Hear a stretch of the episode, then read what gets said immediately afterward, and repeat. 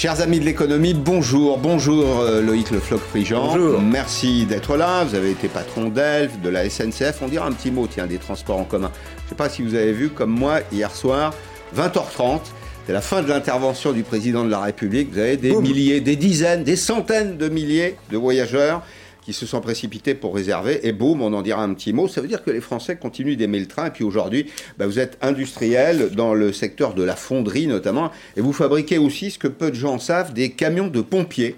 Vous en faites un petit peu plus d'un par jour. Mais on va revenir sur l'intervention du président de la République. On va essayer de comprendre ce qu'il y a derrière.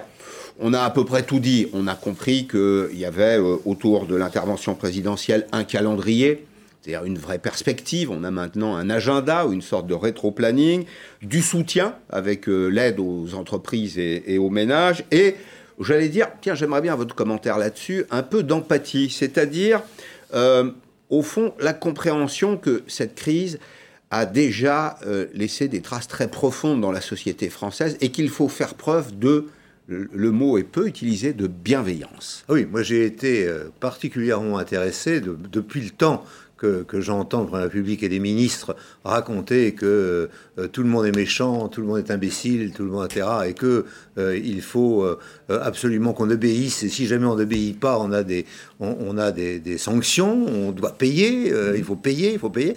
Euh, bon, euh, j'ai eu euh, tout dernièrement Madame euh, euh, Bompili qui, qui est partie dans un délire en disant euh, les, les bandits, c'est en, en l'occurrence les industriels, doivent payer le glaive de la justice, va s'abattre sur Ouais, eux, etc. ouais. Et, et là, j'ai vu le président de la République qui disait ben, il, faut être- euh, il faut de la bienveillance et qui a dit à cette administration, la première fois que j'entends lui dire ça, soyez bienveillants aux administrations. Et je crois que c'est l'essentiel. Mm. Hein, C'est-à-dire, si les administrations ne sont pas bienveillantes, on ne peut pas s'en sortir. L'État doit donner l'exemple, c'est c'est l'évidence. Alors demain, 11h, le Premier ministre va détailler euh, les mesures qui ont été annoncées hier soir par le Président de la République. Et puis, dès ce matin, c'est un peu le SAV, c'est le service après-vente. Ce matin, sur France Inter, Bruno Le Maire, le ministre de l'économie, précisait les mesures de soutien à l'économie. Alors, il y en a pour 1 milliard 600 millions d'euros tous les mois pour 200 000 entreprises.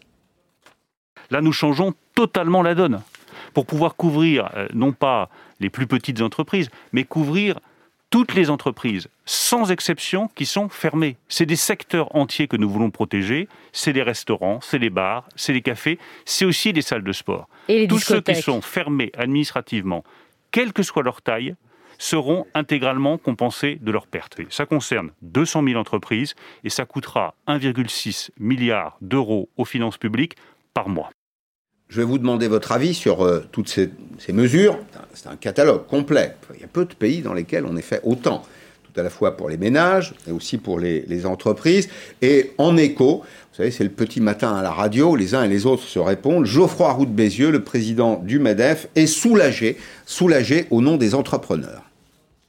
C'est un immense soulagement euh, pour tous les commerçants qui voyaient euh, leur chiffre d'affaires disparaître. Décembre sera sauvé et donc c'est des milliers de faillites hein, qui sont évitées. Donc c'est vraiment la très grosse bonne nouvelle de hier soir et c'est un immense soulagement pour tout le monde. On dira deux mots du chômage tout à l'heure. Il continue de refluer. Alors pour le moment, le pays est sous une chape épaisse euh, d'assistance publique. Absolument, oui, ça. l'assistance, oui. Oui, d'assistance publique. Bon, c'est très bien. C'est un, c'est un- un choix sur les sur les mesures précises qui ont été annoncées euh, hier soir. Vous qui êtes chef d'entreprise aujourd'hui, vous les jugez suffisantes? Moi, je ne suis pas soulagé du tout, contrairement à M. Roux de Bézieux. C'est-à-dire que, bon, on, m'a- on m'a rien dit. C'est-à-dire que euh, ce qu'il faut, moi, ce non pas des aides, c'est euh, des commandes. Hein, c'est ça le, point essentiel. Bon. Alors, où sont les commandes?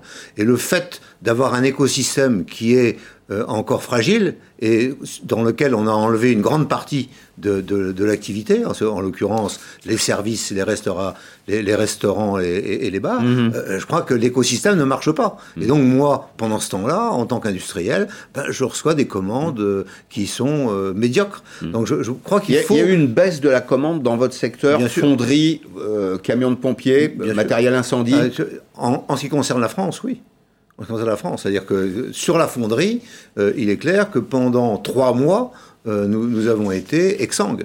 Alors ça a repris, il y a une petite reprise, mais on a été exsangue. Sur les camions pompiers, c'est l'étranger qui nous a permis de fonctionner. Mhm. Donc, euh, je veux dire que euh, il faut bien voir que lorsqu'on donne un coup à l'écosystème, l'écosystème se rétracte et se dit bon, ben, peut-être je ferai quelque chose, mais peut-être je ferai autre chose, et peut-être. Alors mhm. on reçoit énormément de propositions. Est-ce que vous pourriez nous, dire combien ça coûte, combien ça coûte, combien ça coûte? Mais euh, c'est la commande ferme qui est importante pour un industriel. Ce n'est pas. Et pour le moment, c'est le pied sur le frein.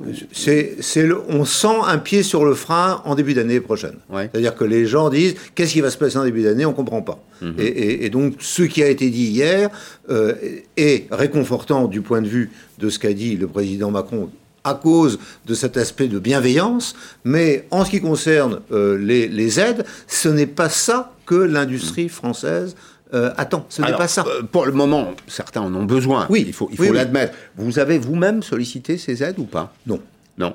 Non, on a. Donc vous n'avez pas d'expérience, vous n'avez pas d'expérience de l'administration uniquement, sur uniquement, uniquement le, PGE qui était quasi automatique à l'époque. Mécanique, ouais, mécanique. Mais autrement, ce que me disent mes, mes collègues, qui eux ont, des problèmes plus que, plus que moi, c'est que euh, la papasserie administrative est extrêmement importante et que la bureaucratie a repris ses droits, c'est-à-dire que vous avez 45 pages qu'il faut euh, lire et sur lesquelles il faut hmm. euh, quasiment avoir, quand on est une PMI ou quand on est une ETI, avoir quelqu'un qui fasse à temps ça plein, à temps plein à hmm. côté, qui fasse ça pour vous. Donc si jamais on a qu'il faut recruter des mercenaires pour avoir de l'aide, on n'en sort pas. Et j'ai énormément de gens qui disent bah non, nous ne remplissons pas euh, les cases. L'ensemble des critères. Euh, l'ensemble des critères, donc on n'est pas, on, a, on avait cru que, mais on, on, a, on n'a mm. pas les critères. Donc, mm. euh, alors par exemple, on dit bah, vous allez investir, mais vous devez, vous, bah, ah, il faut prendre du matériel neuf. Je dis mais moi, moi j'ai pas besoin de matériel, j'ai besoin d'un rétrofit. Ah ben non, c'est pas dedans. Voyez, alors que c'est des investissements importants. Alors que c'est très développement durable. le, rétrofit, c'est-à-dire je reprends un matériel de deuxième main, puis je l'adapte. Bah non, bah non. Bah, il se trouve que il se trouve que ça rentre pas dans les critères. Vous voyez donc donc il y a y a une bureaucratie qui s'est mise en place et cette bureaucratie est en train de grossir. C'est-à-dire qu'à chaque fois qu'il y a une mesure nouvelle, comme l'a indiqué le ministre de l'économie, vous avez une bureaucratie nouvelle qui arrive et dit mais j'ai pas assez d'emplois, monsieur, est-ce que je pourrais avoir des emplois Et pourtant, on voit. On voit. Moi, j'écoute le, ministre et puis les autres, d'ailleurs, membres du gouvernement, qui, sont de bonne foi. On a, donné, on a donné des instructions aux administrations pour accélérer les flux. Mais elles s'en foutent. Mais globalement, sur le terrain, elles s'en foutent. C'est pas le sujet. Mm. Elles n'ont pas envie d'avoir d'embêtement pour pas prendre un autre mot. C'est tout, point final. Donc surtout, surtout ne pas être en, difficulté par rapport à une décision que j'aurais prise et qui n'est pas dans les clous. Et euh, or aujourd'hui, il faut aller vite. Alors c'est bien euh, un peu ce que ce que je reproche moi au plan de relance, c'est-à-dire le plan de relance, on n'a rien relancé. On a parlé du plan de relance, mais on n'a rien relancé. Mmh. Et, et pendant ce temps-là, l'Allemagne, qu'est-ce qu'elle a fait? Elle a fait du fonds propre aux entreprises. Or, le sujet le sujet pour l'ensemble de mes collègues, je ne parle pas de, des entreprises euh, dans lesquelles je, suis impliqué, mais le problème de fond de l'ensemble des zones dans lesquelles, industrielles dans lesquelles je suis, hmm. c'est le problème de fonds propres. On va y revenir, mais j'ai juste une question au passage. Vous êtes industriel, est-ce que vous avez reçu un, un avis d'assurance pour l'année prochaine. Est-ce que vous êtes assuré, évidemment, dans le cadre de votre activité professionnelle Est-ce que votre police d'assurance va augmenter en 2021 Je vous pose la question parce que j'ai de très nombreux messages depuis 48 heures de chefs d'entreprise qui me disent attention, on a des primes d'assurance qui explosent. Pas pour l'instant. Pas pour le moment. Bon, non, non je ne peux pas. On en reste. on, dit, je dis beaucoup de mal de gens, mais pas, mais, pas de mes assureurs pour l'instant. Je me suis de ne pas vous avoir posé la question, donc je l'ai fait. Euh, on va en rester au commerce et puis on va revenir à l'industrie euh, ensuite. Pour les commerces, vous l'avez compris, une seule question tout faire, tout faire pour rattraper le temps perdu. Pourquoi? Parce que le mois de novembre a été un mois euh, épouvantable, c'est un vrai mois de confinement avec euh, des commerces non essentiels fermés. Alors c'est 4,4 milliards d'euros de manque à gagner euh, pour ce seul mois de novembre. Et Bruno Le Maire, toujours lui, pour rattraper le temps perdu, évoque la piste d'ouverture dominicale pendant toute la période des fêtes jusqu'à la fin du mois de décembre. Je suis favorable à l'ouverture euh, des commerces euh, tous les dimanches jusqu'à Noël. C'est-à-dire, si on compte euh, ce week-end du 28-29 novembre, quatre dimanches qui peuvent être quatre dimanches d'ouverture, quatre dimanches de rattrapage pour les commerces. Alors il faut en discuter évidemment avec les organisations salariales, parce que travailler le dimanche, ça n'est pas anodin, il faut qu'il y ait des compensations, il faut que les commerces demandent ça au maire, c'est les fameux dimanches du maire. Bien, les dimanches du maire. Alors, on va s'arrêter un tout petit instant sur le, sur le commerce. La grande question que se posent les commerçants aujourd'hui, elle est toute bête, c'est comment faire Comment faire pour euh, accueillir euh, le public à partir de, samedi C'est un peu vivement samedi, mais dans, dans, quelles conditions? Le président de la République a donné un cap hier soir, mais il y a, comme vous le savez, quand on est chef d'entreprise, il y a le problème des modalités.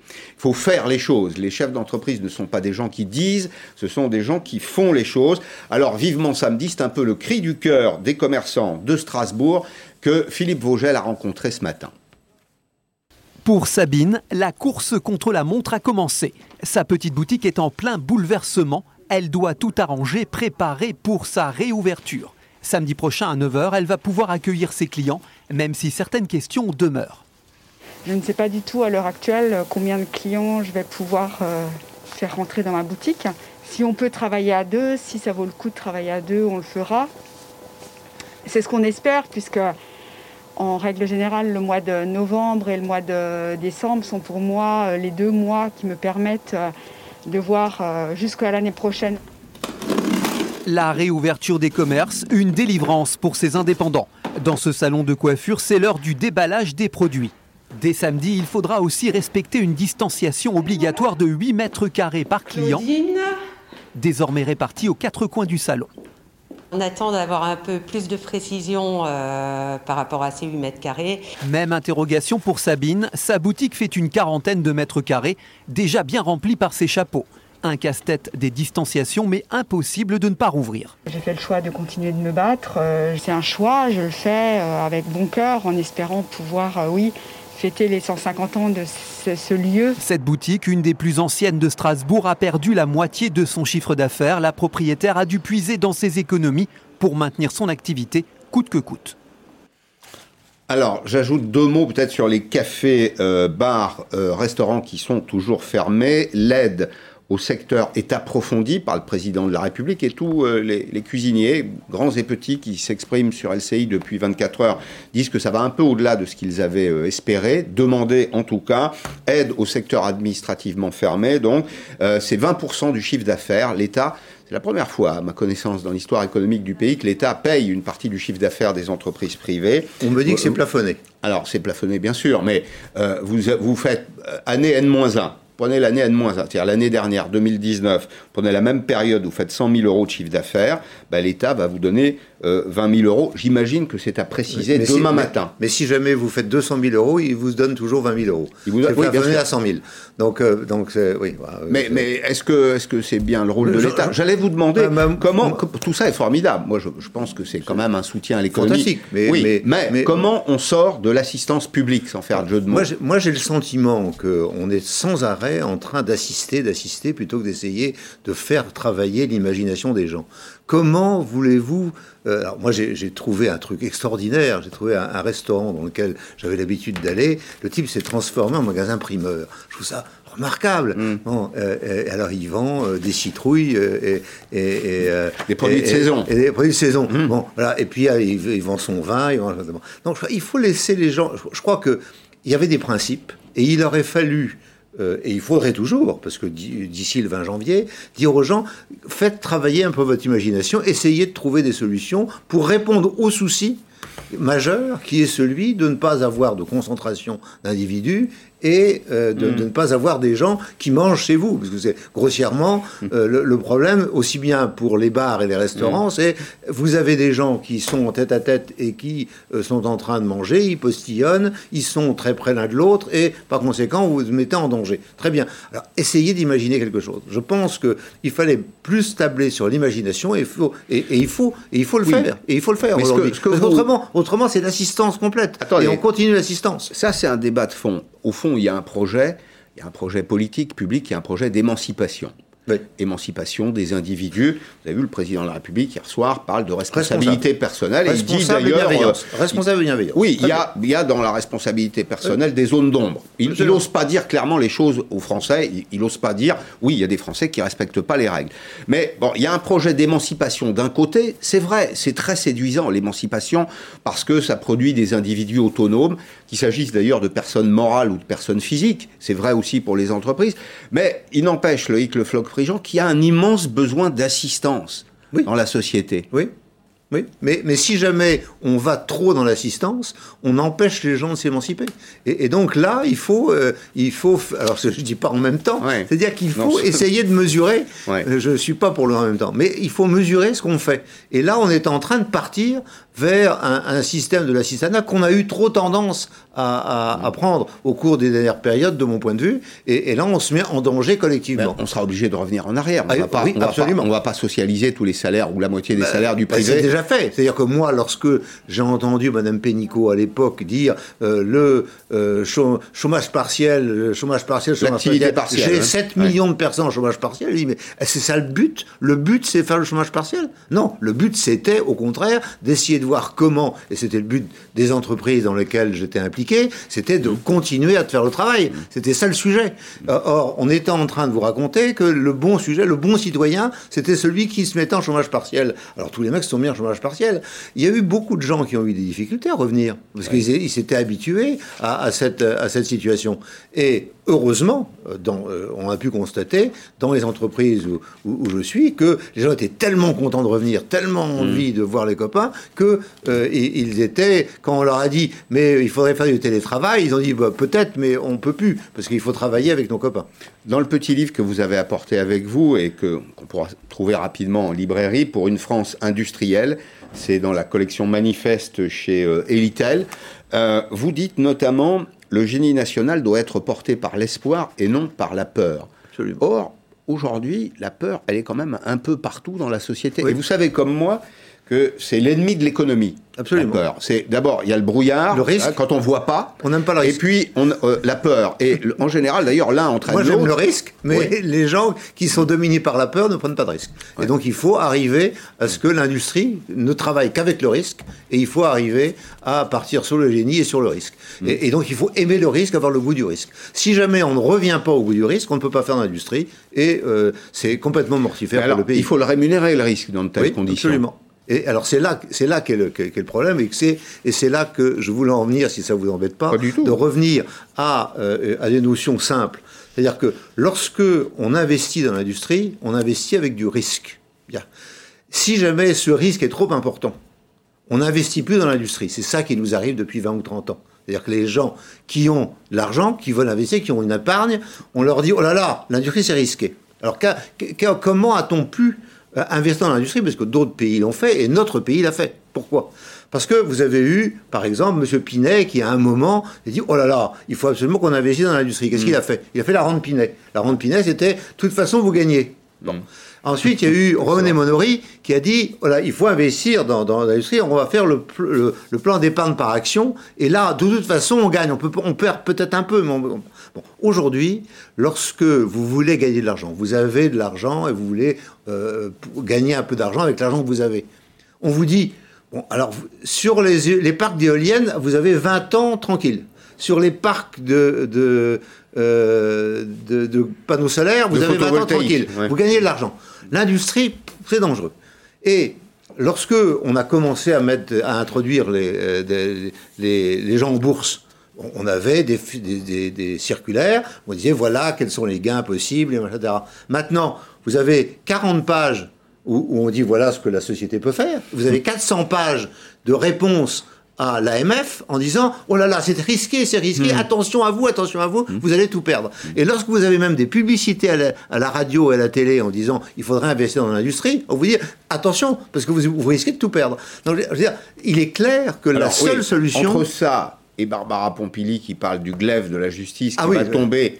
Sur les... Alors, attendez, qu'on sanctionne les mauvais comportements, c'est l'évidence. C'est déjà le cas. Bien sûr. C'est déjà le cas. Mais cet appétit pour tuer tous les industriels, moi je veux bien, mais ce n'est pas du, le rôle d'un ministre. Nous sommes le, pays du principe de précaution. Oui. Il faut, il faut, se rappeler que dans le domaine environnemental, dans les productions agroalimentaires, nous sommes face à des normes. La France, c'est le pays des 400 000 normes. Donc, difficile quand même d'y échapper. Mais c'est vrai que ces déclarations publiques, moi, je, trouve qu'elles ah, sont... ça, a été, ça a été épouvantable. dans, autour de moi, ça a été épouvantable. Le sentiment que la ministre de la Transition écologique, son problème, mm. c'est de tuer l'industrie. C'est ça, c'est ça qui a été ressenti, non pas seulement par les chefs d'entreprise, mais par les cadres et les ouvriers. Hmm. Tout le monde s'est mis euh, qu'est-ce qu'on nous raconte? Bon, alors deux mots du chômage parce qu'on a les chiffres du mois d'octobre.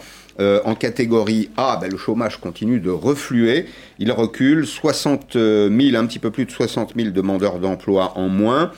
Ça nous fait tout de même 3,8 millions de, chômeurs. Alors le mois de novembre est un mois, ça ce sont les chiffres du mois d'octobre. Le mois de novembre c'est un mois de, confinement total, donc les chiffres seront probablement plus mauvais. Et il faudra euh, attendre aussi la mise en œuvre concrète des 619 plans sociaux qui ont été décidés pendant cette période. Vous savez comme moi qu'il y a de l'inertie. Euh, d'abord on informe les institutions du personnel.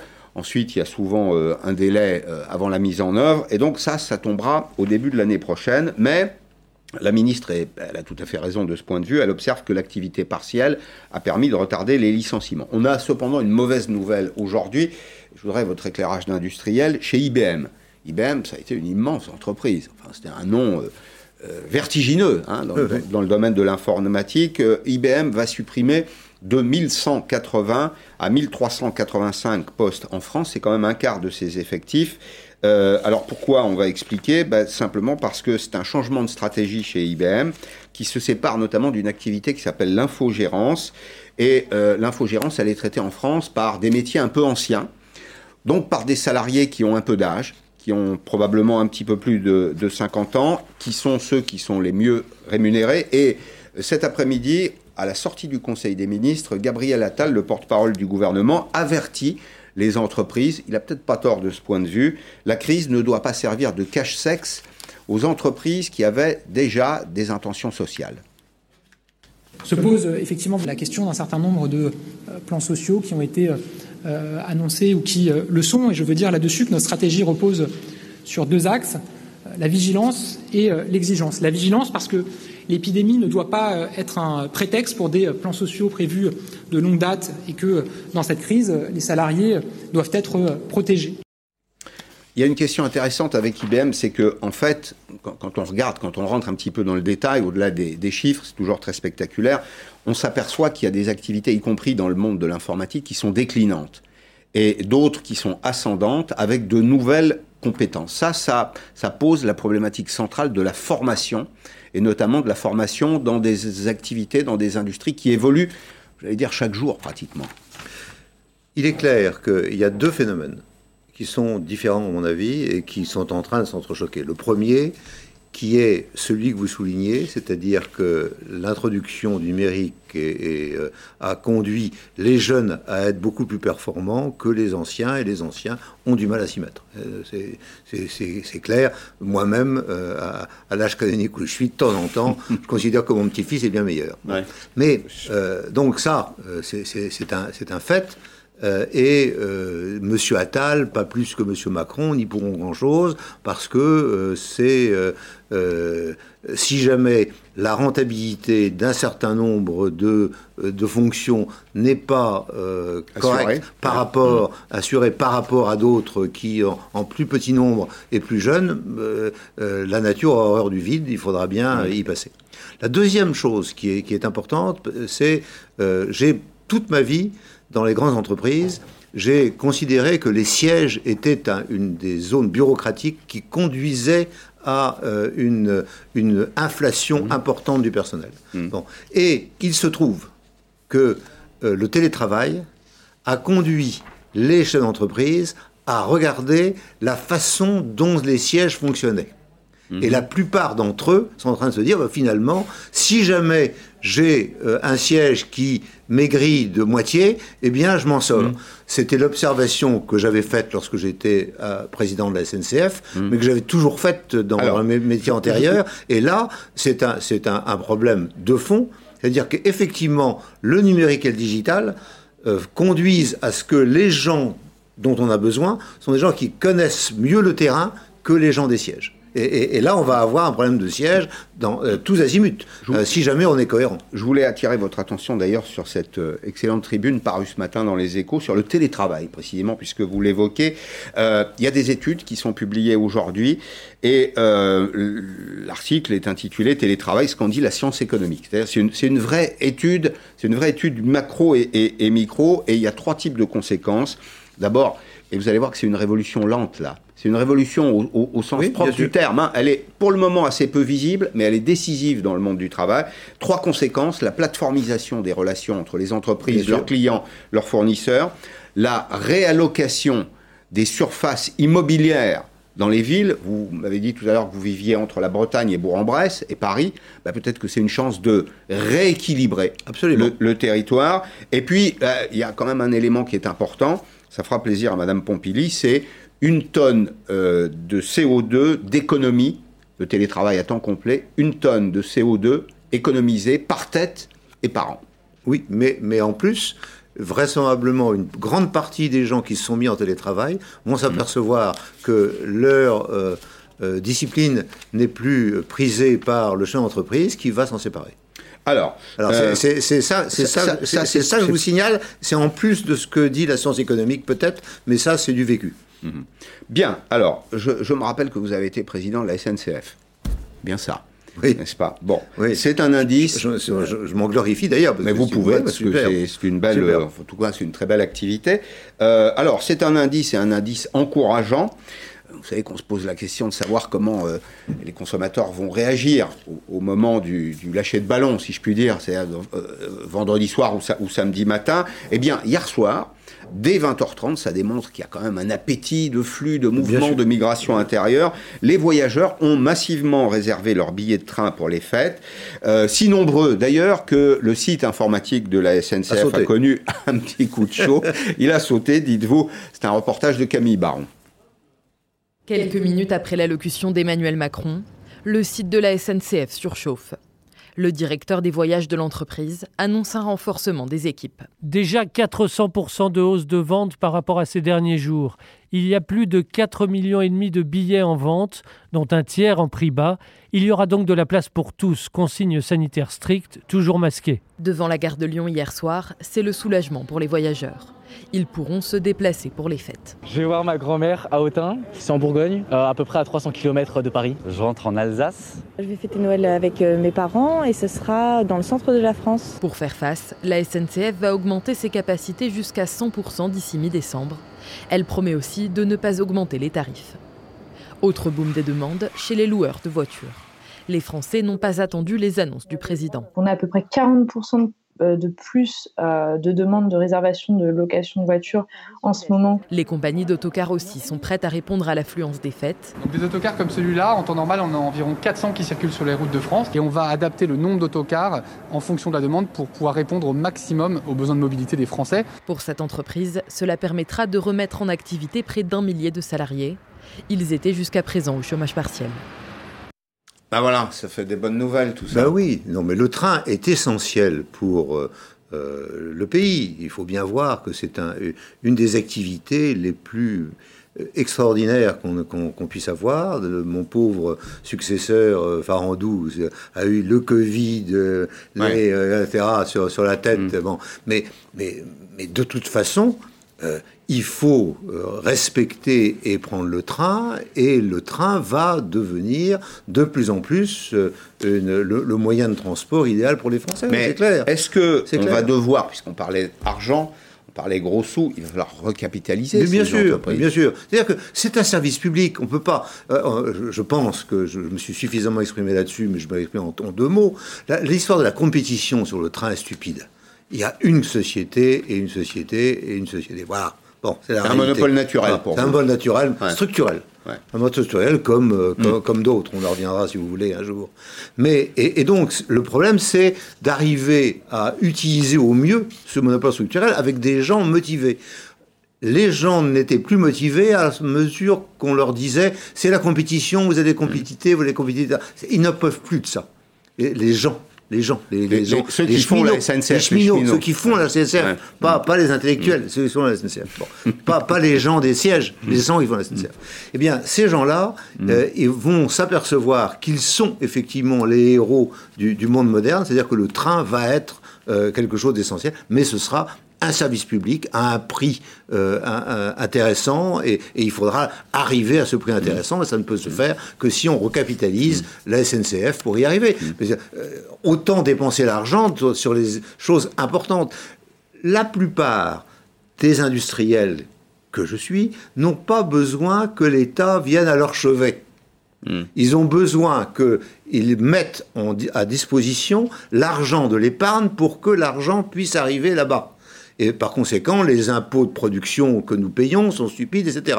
Donc il faut re- remettre la, la possibilité pour les industriels de gagner de l'argent. Une fois que ce sera fait, les- les- les- les- l'épargne ira là-bas. Par contre, l'État, lui, son devoir, c'est de recapitaliser euh, le- l'État- Il- il l'a fait, hein. la SNCF et, et de, et de continuer. Donc, Non, mais la- il l'a fait. Certes, mais, mais on, on dit à chaque fois, on joue du violoncelle en disant c'est affreux, on, ça nous coûte de l'argent, ça coûte de. Oui, Non, mais là, attendez, là il y a- le train pas- coûte de l'argent. Il n'y a pas un problème de productivité dans cette entreprise? Si. Vous seriez prêt à me le dire les yeux dans les yeux, là? Ah. Je vous ai indiqué où c'était, le problème de productivité. Je l'ai dit au siège. le, le, le, le ventre, Le siège.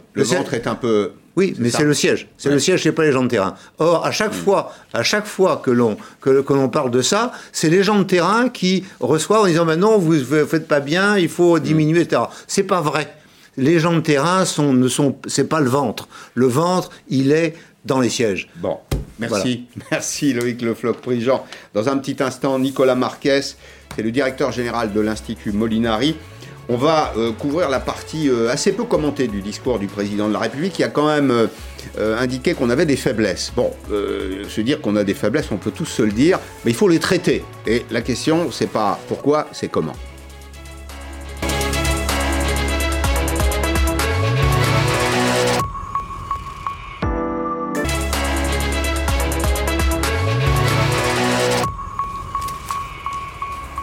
Bonjour Nicolas Marquez, merci d'être là. Vous représentez l'Institut Molinari. Vous connaissez Marlène Schiappa Tout à fait. Elle est ministre, c'est bien ça. C'est le bras droit du ministre de l'Intérieur. Regardez ce qu'on a trouvé. On a peu d'occasions de rire ou de sourire en ce moment. On a trouvé ça sur Twitter tout à l'heure. Salut jeune entrepreneur, je m'appelle Marlène Schiappa et j'arrive sur TikTok. Eh bien, bonjour Marlène, moi c'est Pascal. J'anime une émission de télévision tous les jours à 16h sur LCI. Je parle d'économie avec des économistes comme Nicolas Marquez de l'Institut Molinari. Voilà, on reprend notre sérieux, on revient sur le sujet du jour. Je veux dire deux mots peut-être des mesures sociales qui ont été annoncées par le président de la République euh, hier soir. Le soutien à l'activité des entreprises, des dispositifs parfois approfondis, puis aussi des mesures sociales en direction euh, des publics en difficulté. 150 euros, on commence par ça, 150 euros pour euh, ceux qui euh, touchent le RSA, l'allocation de solidarité spécifique, les étudiants boursiers, les jeunes de moins de 25 ans qui ne sont pas étudiants, et puis il y a un petit coup de pouce de 100 euros par enfant pour les familles les familles qui touchent les APL, aide personnalisée au logement. Alors, on reproche d'ailleurs au président de la République d'avoir fait beaucoup pour les entreprises, en oubliant quand même que dans les entreprises, les gens travaillent. Les salariés, on ne protège pas que le chef d'entreprise ou la personne morale, on protège les gens qui y travaillent. Les bénéficiaires de ces mesures, ça fait quand même 5 300 000 personnes, 4 millions de familles, plus 1,3 million de jeunes. Le compte y est pour vous? Il y a beaucoup de dépenses, mais après tout, euh, dans cette période de, de crise, on a arrêté l'économie, on a arrêté la société française. Alors, on a été moins bon que nos voisins. hein. Vous allez en Allemagne, euh, l'économie n'a pas été stoppée comme ici. Vous allez en Corée, elle tourne encore. Vous... Bon, mais, mais après tout, on a fait toute une série d'erreurs. Et puis, euh, bon, il y a l'État qui se comporte en, en assureur, en arrosant. Et j'ai envie de dire que le problème, c'est les erreurs qu'on a fait, parce qu'on aurait pu sans doute être, dû, euh, on aurait dû être meilleur, on aurait pu être meilleur. Nos voisins C'est passé tout ça Non. maintenant, malheureusement. Maintenant, on l'a pas été, euh, et euh, l'État sort le carnet de chèques. Pour moi, c'est pas tant un problème. Euh, Le vrai sujet, c'est que on, on part déjà d'une situation très dégradée. Et euh, euh, au-delà de la pandémie, au-delà de la Covid, il faudra un jour rentrer dans les clous. Euh, c'est normal en période de crise de pouvoir distribuer de l'argent. Ce qui est anormal, c'est qu'en période de reprise, on est toujours en déficit en France. Euh, Souvenez-vous, hein, fin 2019, on Mmh. avait 3% du PIB de déficit, c'est totalement anormal. Euh, on avait nos sujets retraite qui n'étaient pas traités, c'est totalement anormal. On n'avait jamais équilibré nos comptes depuis 40 ans, c'est totalement anormal. On avait un chômage euh, de 1,5 points supérieur à la moyenne de l'Union européenne, c'est-à-dire 500 000 chômeurs de trop. Tout ça, c'était pas traité. Donc, moi, je vais pas pleurer sur l'aspect distribution euh, Covid. Mhm. On a mal géré le Covid euh, et, et l'État distribue de l'argent qu'il n'a pas. hein, il distribue notre argent. Euh, je vais plutôt m'inquiéter sur les problèmes Alors, structurels pas traités. Précisément, moi j'ai retenu deux séquences que je voudrais qu'on commente hier soir. C'est pas les deux séquences les plus commentées. D'abord, c'est celle pendant laquelle le président de la République dit en substance bon, voilà, pendant une crise, on découvre aussi nos faiblesses. Bah, en tout cas, elles sont beaucoup plus visibles. C'est l'occasion de progrès. C'est vrai que on peut avoir l'esprit darwinien. Quand on est face à une crise, on peut changer de modèle, on peut infléchir le modèle. Mais euh, cette crise, dit le président de la République, révèle nos faiblesses. Nous avons aussi identifié certaines de nos faiblesses. Une organisation imparfaite, trop de bureaucratie, parfois un sens des responsabilités inégal, un manque de souveraineté, parfois aussi pour certaines de nos productions. Dans les prochains mois, il nous faudra consolider ces forces que parfois nous ne soupçonnions pas et corriger ces vulnérabilités que parfois nous ne voulions pas voir. Alors, typiquement, ça, ça ne peut pas être l'action d'un seul homme. On est bien d'accord.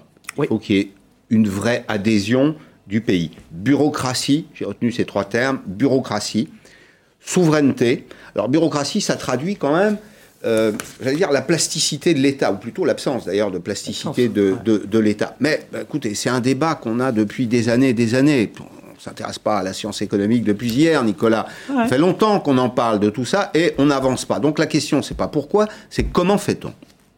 Comment fait-on? Euh, Pour réduire la bureaucratie, hein, il y a différentes méthodes.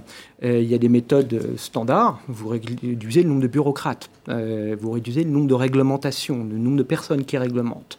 Il y a des méthodes qui s'attachent au nombre de textes. Les, les Britanniques ont fait, pour un nouveau texte, vous en supprimez deux. One in, two out. Mhm. Euh, voilà. Nous, on n'a jamais fait le choix. On n'a jamais fait le nettoyage. on a, on a toujours augmenté le nombre euh, d'administrations pour réglementer. On a découvert d'ailleurs pendant la pandémie que certaines d'entre elles qui devaient homologuer des masques ou des tests Mhm. étaient fermées parce qu'il y avait euh, la Covid. Euh, c'est ubuesque. Euh, on, a, on, on a un déballage administratif en France, on a des institutions partout. Ce qu'on attend, c'est qu'effectivement les pouvoirs publics fassent une dé- définissent une stratégie. Comment va-t-on réduire la bureaucratie Mhm. Est-ce qu'on va réduire le nombre de personnes qui réglementent? Est-ce qu'on va réduire le nombre de textes? Euh, Est-ce qu'on va faire autrement? Si oui, comment? Et- et- 400 000 normes de mémoire, hein, 400 000 normes, 50 000 lois, 80 codes. Oui. Ça fait beaucoup quand même. Tout à fait. Et c'est ce qui explique le, cette espèce d'inertie hein, dans la décision. Je ne sais pas comment vous voyez la question des vaccins. Il y a un enjeu économique, boursier, Ouais. enfin, financier derrière les vaccins, mais il y a surtout d'abord quand même un enjeu de, de santé publique. Alors, j'admets qu'il faut se hâter lentement. Euh, un vaccin, c'est pas tout à fait innocent. Il faut euh, qu'il garantisse l'innocuité euh, des- des- des- de, ses, de, de ses, de ses propres conséquences. Enfin, il faut que ce soit safe, hein, il faut que ce soit sain, un, un- un vaccin. Mais est-ce que là encore, on risque pas d'être un peu les derniers de la, de la classe? Je ne suis pas sûr. Euh, J'ai l'impression que sur le vaccin, les choses ont été anticipées et qu'on sera, euh, qu'on sera dans le peloton normal. Là où on a été plus inquiet pendant la pandémie, c'est toute une série de normes qu'on a découvert. Euh, pour modifier la destination d'un lit d'hôpital, il faut demander l'autorisation à l'ARS. Ouais. Euh, et l'ARS, Ouais. c'est une grande bureaucratie. Quand vous regardez les effectifs des ARS, c'est incroyable. Les ARS sont censés être régionales, mais les responsables d'ARS sont à Paris. Et quand vous voulez homologuer un masque, il, faut, il y a une norme. Et ça prend du temps. Quand vous voulez homologuer un test, euh, pareil, ça prend du temps. Et parfois, la personne qui homologue est jugée partie. Hein. Mhm. On a un très grand institut euh, qui est par ailleurs euh, composé de personnes très brillantes, qui est à la fois homologueur et, et- et pro- et qui propose euh, euh, des tests. Euh, donc il y a toute une série de, euh, de, de millefeuilles administratifs, et ça, tant qu'on ne le touche pas, on, on sera pétri de normes, et, et la création de richesse se fera ailleurs. Dans ce qu'a dit Macron, vous avez dit bureau- trop de bureaucratie, hein, bravo. Souveraineté. Euh, il a dit responsabilité inégale. Oui, oui. Il a dit manque de souveraineté. Il a oublié quelque chose, parce qu'une des raisons pour lesquelles on manque de la souveraineté, c'est la fiscalité. Et il y a un très très bon rapport euh, de France Stratégie euh, publié la semaine dernière qui explique pourquoi on manque de souveraineté. Vous y avez vous-même contribué, puisqu'on va regarder d'ailleurs euh, ce que vous avez écrit. Hein. Vous avez écrit sur un, un dossier qu'on a évoqué ici dans Periscope à plusieurs reprises, Bridgestone, en disant en substance, euh, bah voilà, la fiscalité que personne n'assume. Et c'est vrai, c'est vrai, Nicolas Marquez, qu'on n'en parle pas beaucoup. Aujourd'hui, on est très occupé avec euh, la mécanique du redémarrage, et c'est logique d'ailleurs. C'est ce qu'on attend de l'État. Mais ce que je voudrais pas, c'est que on fasse l'économie d'un débat sur ces questions de fond, parce que malheureusement, en économie, les mêmes causes produisent toujours les mêmes Tout effets. à fait. Alors en fiscalité, qu'est-ce qu'on peut dire? Euh, On a la fiscalité normale qu'ont les autres pays, on partage les bénéfices. Mais en France, on a une fiscalité anormale. Avant même que l'entreprise fasse des bénéfices, on prend des impôts de production. Elle emploie un salarié, on va lui prendre des impôts sur ce salarié. Euh, elle a un site de production, on va lui prendre des impôts. Elle a une Mm. caméra ou un outil de production, Mm. ça a une valeur, on va lui prendre des impôts. Et ça, c'est quelque chose de, de catastrophique parce qu'on pénalise l'entreprise en fonction de ce, ce dont elle a besoin, pas en Mm. fonction de ses résultats. C'est normal quand on fait des bénéfices de les partager avec la société. Par contre, euh, si vous avez besoin d'un local, euh, si vous avez besoin d'un matériel, si vous avez besoin de personnes et que vous ne faites pas de bénéfices, est-ce normal de payer des impôts Euh, Ma réponse en tant qu'économiste, c'est non. Et ma réponse en tant que- qu'économiste, c'est de dire, plus on fera payer ces entreprises, plus on les amènera à contribuer alors qu'elles ne feront pas de bénéfices, plus elles fermeront. Mhm. Elles, elles feront faillite Mhm. lorsque plus personne ne veut payer l'impôt. Et Bridgestone, c'est exactement ça. L'impôt que vous prélevez sur une entreprise, il est payé par qui? Il est payé par le consommateur quand il accepte de le payer. Ouais. Par exemple, en achetant des pneus plus chers. Pour Bridgestone, ce n'était pas le cas. Le consommateur a préféré acheter chinois. Euh, il ne voulait pas acheter son pneu français euh, plus cher. Il est payé par le salarié, l'impôt, payé par les entreprises. hein. Et, euh, en fait, l'impôt, il est collecté par l'entreprise. Mais euh, si le consommateur ne veut pas payer, c'est le salarié qui va devoir payer. Il aura des salaires moins élevés, il aura des progressions salariales moins élevées, ou il est payé par l'actionnaire. Et dans toute une Il aura moins de dividendes. il aura moins de dividendes. Et l'actionnaire, c'est peut-être le petit commerçant, c'est peut-être le petit chef d'entreprise. Euh, il, va, il va moins se verser de dividendes. Et quand c'est un actionnaire international, bah, il va peut-être faire un geste une fois, deux fois, trois fois, et puis après, il dira Mm. bah, écoutez, j'en ai marre. En France, ça ne me rapporte rien, je vais ailleurs. C'est ce qui s'est passé avec Bridgestone. Ça fait partie de ces vulnérabilités que nous ne voulions pas voir. Je cite le président de la République. Oui. Oui. Il est grand temps de comprendre que notre surréglementation et notre surfiscalité conduit à délocaliser les productions, conduit à éloigner les chaînes de production, et notre surréglementation et notre surfiscalité sont des subventions aux importations. Et ça, on commence à le comprendre, mais on est très loin de la solution aujourd'hui en France. Et c'est un drame. Au contraire, on, on en rajoute un peu. Vous avez peut-être suivi l'échange que j'avais tout à l'heure avec Loïc. Leclerc-Prigent. Quand en plus on fait peur. On fait peur. Quand, quand on brandit l'arme. Euh, Une fois encore, hein, sanctionner les mauvais comportements en matière euh, environnementale, c'est l'évidence, mais c'est déjà fait. La déjà vérité qu'on doit à ceux qui nous suivent aujourd'hui, c'est de dire que c'est déjà fait. Il n'y a pas de délit d'écocide, c'est vrai, mais il y a une réglementation telle aujourd'hui qu'en matière d'utilisation des eaux usées, du recyclage de la production, du traitement euh, des déchets de production, la réglementation française est la plus élevée de tous les pays de Vous avez l'OCDE. tout à fait raison, Pascal. Et, et en fait, ces gens qui manient le verbe pour se faire plaisir, pour flatter leur électorat, pour exister, tuent notre économie. Il suffit de faire ce genre de déclaration pour que n'importe quel grand patron se dise les Français n'ont rien compris. Il suffit de recommencer à, à mettre une pièce dans l'histoire de l'ISF qu'il faudrait mettre, il faudrait, il faudrait, si on écoute certains, mettre en place l'ISF pour financer Mm. le social en Mm. France. Mm. Donc, alors, on a quand même des dépenses sociales très très significatives pour à nouveau faire peur aux gens et ça devient autoréalisateur. Et on ne peut pas dans le même discours en même temps euh, dire euh, on a trop de bureaucratie et laisser certains ministres dire n'importe quoi, euh, dire qu'il faut créer un écocide, qu'il faut pénaliser encore plus les individus. Le- juste d'un mot, parce qu'il nous reste peu de temps, l'avenir, redresser l'économie, c'est la toute dernière partie de l'intervention du président de la République. Il dit hier soir, on y arrivera en petit A investissant, petit B travaillant, petit C en étant solidaire. Il y a le mot travailler Ouais. dedans. Ça a été, là encore, assez peu commenté. C'est passé euh, un peu comme une lettre à la poste, mais il l'a dit. Oui, il l'a dit. Et, et j'ai envie de dire qu'il a aussi une clé qu'il aurait dû euh, mettre en avant, c'est revoir la fiscalité. Parce qu'on on ne peut pas laisser croire aux Français qu'on va réindustrialiser, qu'on va réinternaliser les productions de médicaments si on ne retouche pas notre fiscalité ubuesque. Mmh. Il est normal qu'on ait un impôt sur les sociétés, il est encore trop élevé en France, on doit le baisser. Contrairement à ce que disent certains, ça profitera à tout le monde et ça profitera avant tout aux salariés et aux chômeurs. Et il faut toucher les impôts de production massivement. Mmh. Il faudrait les supprimer 35 milliards de fiscalité de production, là où le gouvernement se contente de faire moins 10 milliards.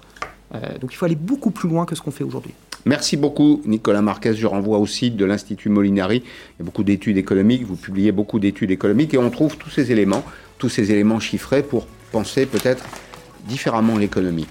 C'est bien euh, d'aller à des sources qui sont euh, des sources différentes. Merci parce qu'on veut se faire une, une idée. Merci euh, à tous de nous avoir suivis. Arlette Chabot dans un petit instant. À demain, à demain 16h en direct sur LCI.